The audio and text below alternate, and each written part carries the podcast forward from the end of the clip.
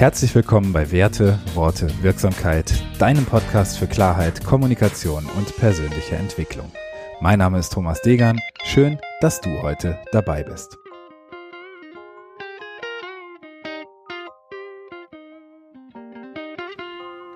Episode 37 Bedingungslose Ehrlichkeit.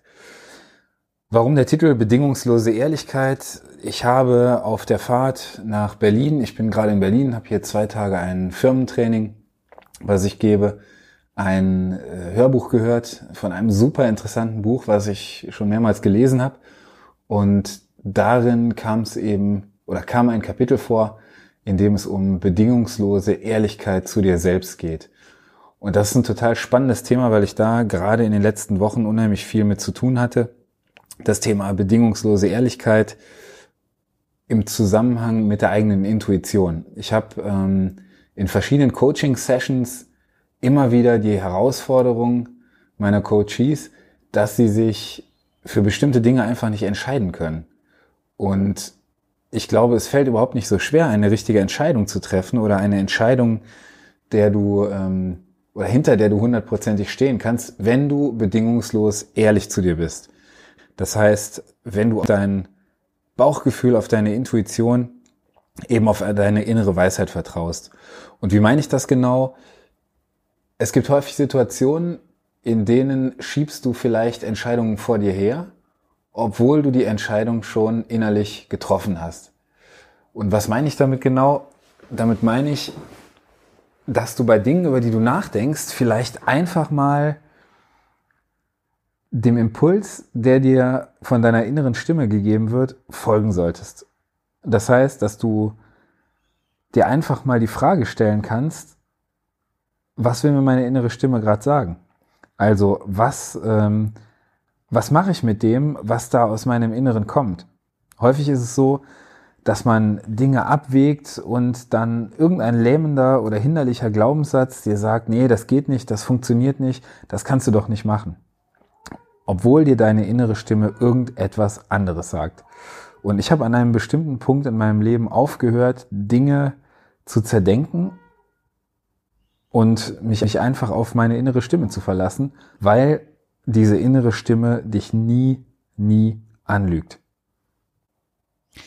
Was kannst du jetzt damit machen?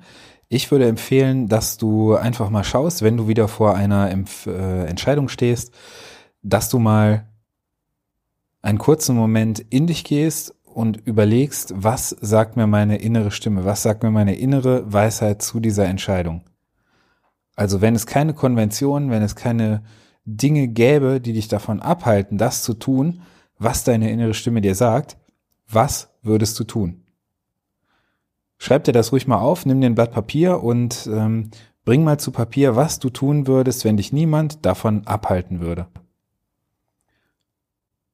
Und das Interessante dabei ist, dass wir häufig Dinge gar nicht weiterdenken, weil wir denken, das kann ich doch nicht machen.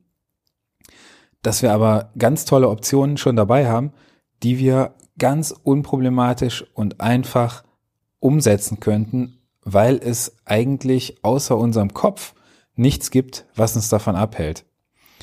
Und wie machst du das Ganze? Wie gesagt, nimm dir ein Blatt Papier, schreib dir das mal auf und versuch einfach mal die Option, die für dich die beste, die schönste, die wertvollste wäre, wirklich in einem positiv formulierten Zielzustand zu Papier zu bringen. Also nicht, ich möchte nicht, dass dies und das passiert, sondern ich möchte, dass dies und jenes passiert.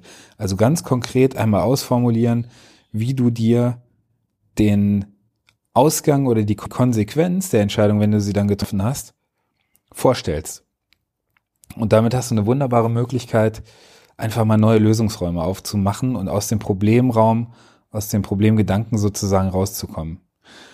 Und jetzt stell dir mal vor, was es für dich bedeuten würde, wenn du tatsächlich sagst, ich mache das jetzt einfach mal. Ich mache es so, wie es mir meine innere Stimme sagt. Ob das eine Jobentscheidung ist.